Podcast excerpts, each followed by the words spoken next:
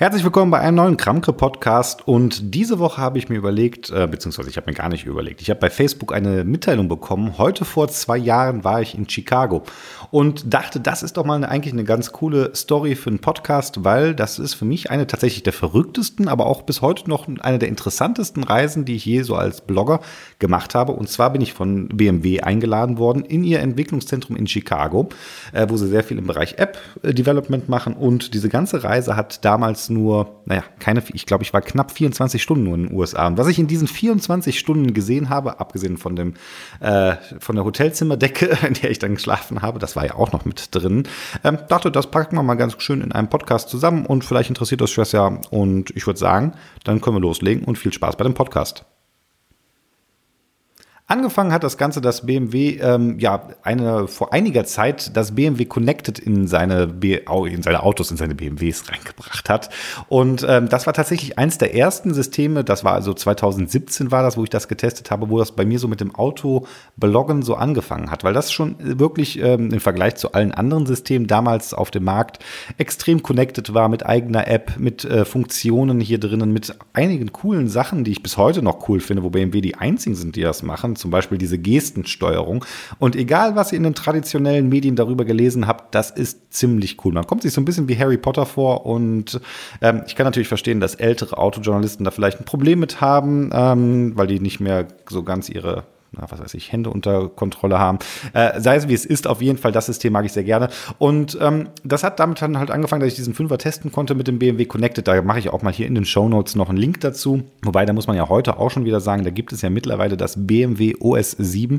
Und ich bekomme nächste Woche den äh, M850 Xi als Cabrio und werde dann auf jeden Fall auch nochmal was zu dem OS 7 machen. Aber darum geht es jetzt gar nicht, sondern äh, in dieser Reise, die jetzt zwei Jahre zurück ist, hat BMW halt gesagt, hey Marc, ähm, wir laden Journalisten nach Chicago ein und äh, zeigen euch da, wie wir quasi an den Connected Services arbeiten. Und ähm, außerdem haben wir noch ein paar neue Funktionen in das BMW Connected. Das waren damals BMW Connected Plus Funktionen mit reingebracht. Die können wir euch dann auch zeigen. Und ich sage ganz ehrlich, wenn es nur um diese BMW Connected Plus Funktion gegangen wäre, dann hätte sich diese ganze Reise definitiv nicht gelohnt, weil das hätte man nämlich genauso gut auch in München testen können.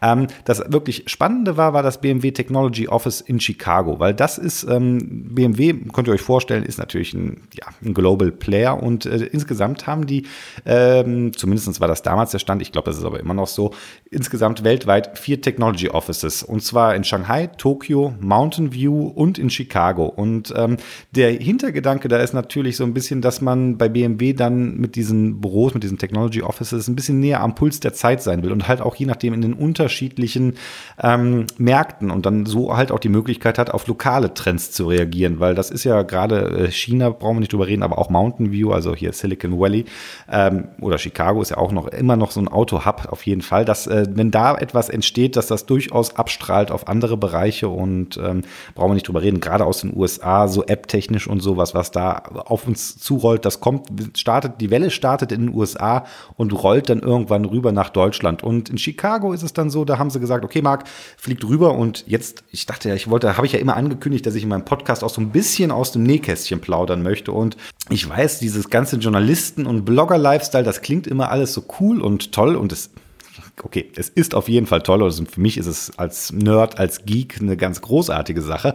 Aber das ist schon anstrengend. Und dieser ganze Trip, der war so, was äh, dieses Thema Anstrengung angeht, war, war der bis, ist der für mich bis heute Referenz, weil das, äh, was mir BMW da gesagt hat, okay, ähm, wir fliegen euch rüber und ähm, am nächsten Tag fliegt ihr schon wieder zurück. Und das war tatsächlich so der erste, das erste Reiseangebot, was ich da von BMW bekommen habe. Die meinten, ja, fliegst hier morgens in Frankfurt los, Marc, und dann kommst du um 15 Uhr oder mittags war es, so mittags kommst, fliegst los und dann kommst du gegen 15 Uhr Ortszeit in Chicago an und am nächsten Tag geht's dann um 18 Uhr wieder zurück nach Deutschland. Und ich so, ähm, bitte was?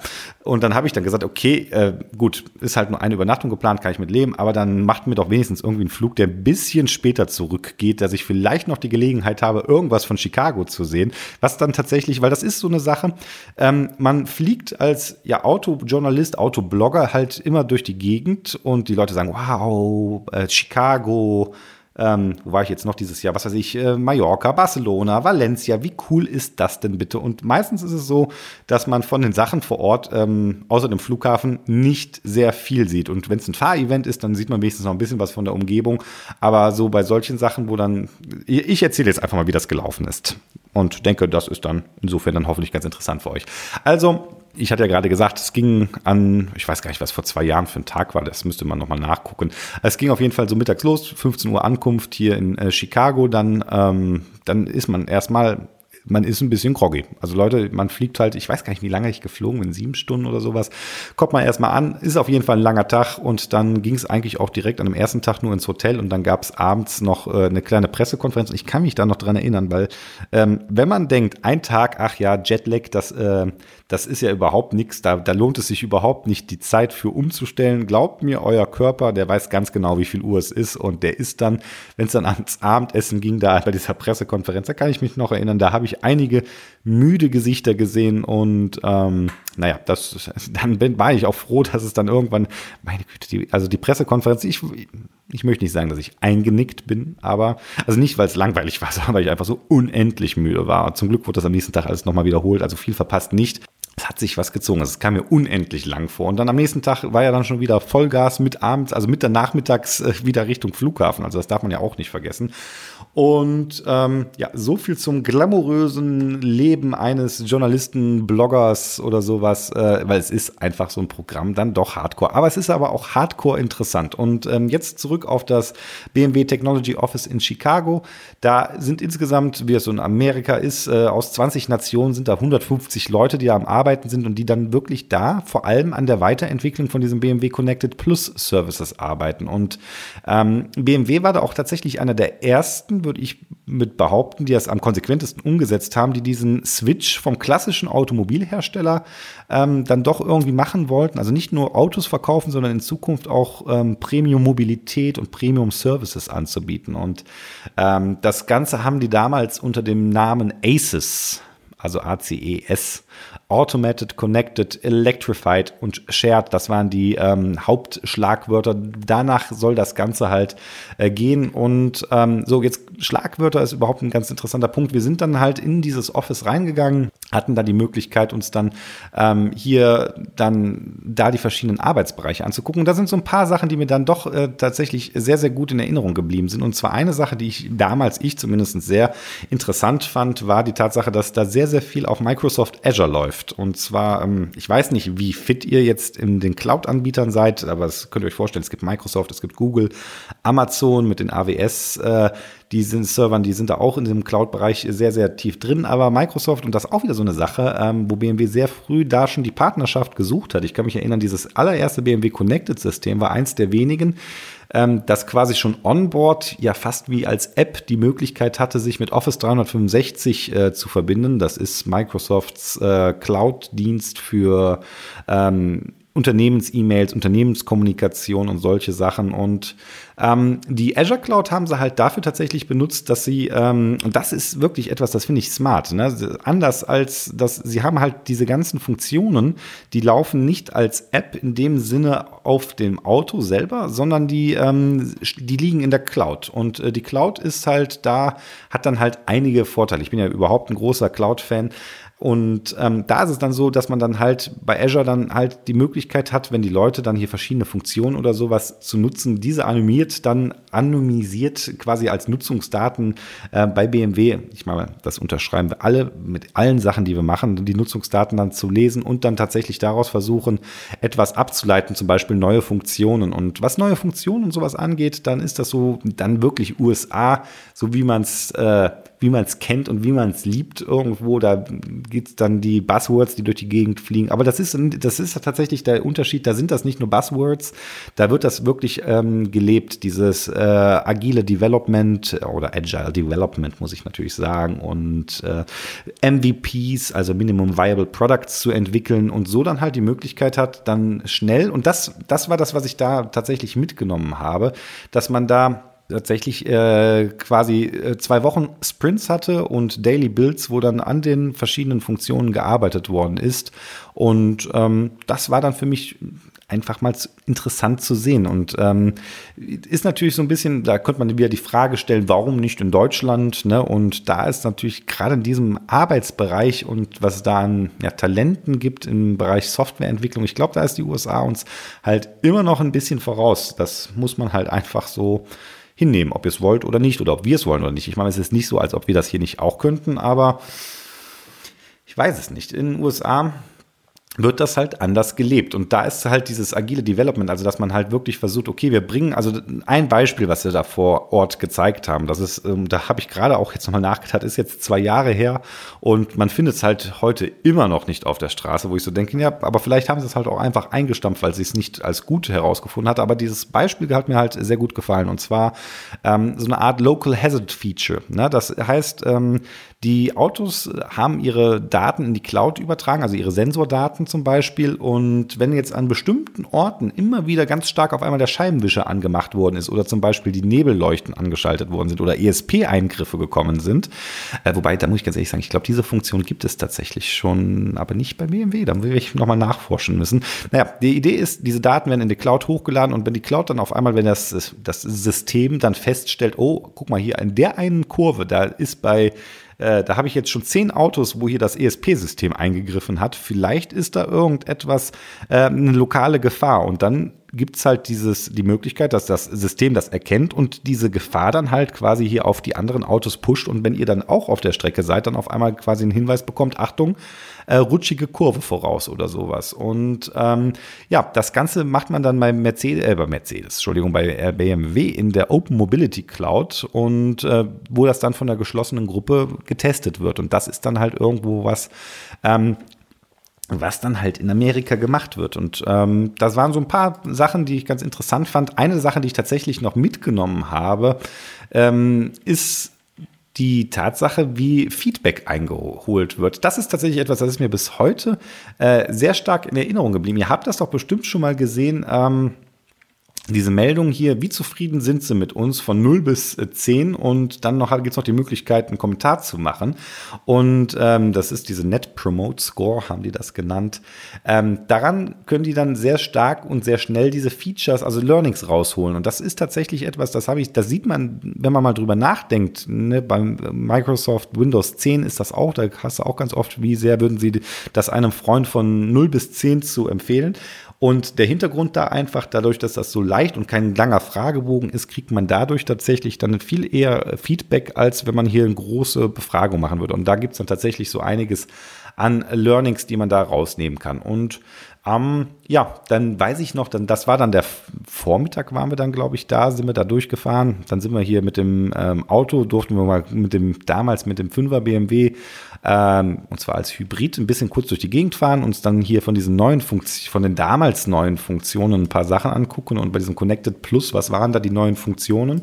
Da gab es halt verschiedene Sachen, wo man heute schon sagen würde, okay, das ist eigentlich Standard. Zum Beispiel, dass man die Möglichkeit hatte, die Route an seinem Smartphone auszusuchen und dann direkt ans ähm, Auto zu schicken. Eine Sache, die, da muss ich mal nachgucken, ob das bei BMW immer noch geht, dass man ähm, den Live-Trip-Status quasi teilen konnte. Also man konnte zum Beispiel, ich bin gerade auf dem Weg, ähm, da gibt's, ähm, da gab es auch eine App für, aber die, da komme ich gerade schon gar nicht mehr auf den Namen dieser App. Ich weiß, Waze kann das zum Beispiel, da kann man ähm, seinen Live-Standort und seine Live-Ankunftszeit quasi mit jemandem teilen, damit der Freund sich oder die Freundin schon mal darauf einrichten kann, äh, wann man denn tatsächlich da ist und auch sowas Door-to-Door-Navigation mit äh, Zeit, die man zu Fuß gehen muss und zum Beispiel auch diese Time-to-Leave-Notifications. Das waren dann so Sachen, die man dann hier bei dem Connected Plus damals als Feature-Updates hinterhergebracht hat. Und Feature-Updates ist ja so eine Sache, da bin ich ja sowieso der Meinung, da könnten Hersteller viel, viel, viel mehr machen. Und äh, da meine ich gerne auch die deutschen Hersteller, weil ähm, ich weiß nicht, ob ihr den Podcast vor ein paar Tagen gehört hattet, da oder vor ein paar Wochen muss ich jetzt sagen, äh, wo ich mich über Tesla und Mercedes unterhalten habe und zum Beispiel die Möglichkeit, hier so Games in das ähm, Infotainment-System reinzubringen. Tesla macht das zum Beispiel, diese Feature-Updates, sehr, sehr stark. Und ähm, ich würde mir wünschen, dass die deutschen Automobilhersteller da jetzt auch mal ein bisschen mehr Gas geben würden. Aber ähm, es hat sich ein bisschen äh, geändert und gebessert, aber ich denke, da ist immer noch extrem viel Potenzial. Und ja, nachdem wir dann halt mit dem Wagen dann irgendwie Richtung Mittagessen gefahren sind, gab es dann abends noch ein, ähm, oder nachmittags dann noch einen äh, kleinen äh, Workshop bei Microsoft in, in ähm, Chicago, in dem Microsoft Office, was da war. Da wurde dann halt auch nochmal über die Partnerschaft gesprochen und ähm, dass Azure ja toll ist. Und ich glaube mal ehrlich, Azure ist auch gar nicht schlecht, weil es sich ganz nett interessant mit den anderen Möglichkeiten reinbringt, dass diese Open Mobility Cloud äh, PIN-basiertes Modell ist und dass man auch da diese Gedanken hat, dass man halt eine ID hat, die man auf verschiedene ja, Platt, die man quasi plattformübergreifend nutzen kann. Und das macht Microsoft ja mit seiner Microsoft ID auch so, machen eigentlich die ganzen Großen irgendwo so. Ähm, Skype for Business wurde damals noch äh, mit angekündigt und ähm, ich weiß nicht, ob ihr das Schicksal von Skype for Business verfolgt habt. Das ist ja mittlerweile in Microsoft Teams eigentlich und übergegangen. Weiß ich gar nicht. Das ist mal ein interessanter Punkt, wenn ich den BMW jetzt nächste Woche bekomme, wo ich nochmal nachgucken werde. Und ja, nachdem das dann quasi fertig war, dann war der Ursprungsplan von ähm, dann nach, dann nehmen wir da quasi nach dem Mittagessen nach Microsoft raus waren, war der Plan direkt alle wieder Richtung ähm, Richtung Flughafen zu bringen und dann wieder zurück nach Hause zu fliegen. Zum Glück habe ich dann gesagt, ja, ich hätte gerne einen etwas späteren Flug. Ähm, und dann hatte ich zum Ausnahmsweise, und das ist tatsächlich bis heute noch so eine Sache, die nicht oft vorgekommen ist, noch die Möglichkeit, hier ein bisschen durch Chicago zu Fuß zu gehen, äh, mit ein paar anderen Bloggerkollegen ähm, Johannes Knapp, der war noch dabei. Das weiß ich gar nicht. Ich weiß gar nicht, ob der Johannes meinen Podcast hört. Falls ja, ähm, fühl dich gegrüßt. Und ähm, dann waren wir noch ein Steak essen und dann ging es dann hier Richtung Flieger zurück. Und dann waren das quasi ja so ein bisschen knapp 26 Stunden Aufenthalt in Chicago, davon acht Stunden mindestens geschlafen. Und ähm, ja, das ist ein ganz schön verrückter Tag. Ich mache bis heute einen Tag, der mir sehr, sehr in Erinnerung geblieben ist. Aber dachte, das ist einmal eine Story, die euch vielleicht auch interessiert, wie das so ein bisschen ja hinter den Kulissen aussieht und dass das doch dann ähm, alles ein bisschen mehr Arbeit ist, als man vielleicht im ersten Moment wahrhaben mag, oder ich zumindestens. Aber ähm, es ist natürlich, und das ist der Grund, warum ich das Ganze auch immer so gerne mache, dieser Zugang zu solchen Möglichkeiten, da wirklich mal in das, ähm, in das Entwicklungszentrum mit reinzugehen, das finde ich ja persönlich immer großartig und auch super spannend. Und ähm, was dann halt auch immer spannend ist, wenn man dann wirklich vor Ort mit den Entwicklern spricht. Und ich habe heute noch meine Notizen von damals, die ich hier auch so parallel so ein bisschen durchklicke, äh, von den Leuten, die dann in den verschiedenen Bereichen uns was zum UI-Design erzählt haben, der eigentliche Entwickler. Und ähm, das sind so ein paar Sachen, das ist halt dieser Zugang, den kriegt man halt nicht. Und das ist halt auch der Grund, warum dann so eine Reise nach Chicago durchaus mal sinnvoll ist, weil da werden halt Funktionen entwickelt, die dann auch parallel natürlich mit München irgendwie abgesprochen werden. Ähm, aber das, wenn man das sehen will und wie das da gemacht wird, dann muss man halt sich auch schon mal in den Flieger setzen, rüberfliegen und das Ganze angucken. Und ja, ich dachte, das ist mal so als kleiner, kurzer Podcast für euch auch durchaus interessant. Ich hoffe, es hat euch gefallen. Wenn ihr bis hierhin zugehört habt, dann ist es auf jeden Fall ein ganz gutes Zeichen, dass es euch vielleicht gefallen hat. Falls ihr den Kanal noch nicht abonniert habt, macht es oder erzählt anderen Leuten davon, dass sie das auch hören können. Und wie gesagt, an dieser Stelle möchte ich mich auch nochmal bei euch bedanken, dass ihr wieder zugehört habt. Ich hoffe, es war unterhaltsam und auch ein bisschen informativ für euch und würde sagen, in der nächsten Woche geht es wie gewohnt weiter mit dem nächsten Podcast. Erstmal vielen Dank fürs Zuhören. Ich bin der Marc vom Kramkre Podcast und ich sag mal, bleibt wie ihr seid. Bis bald.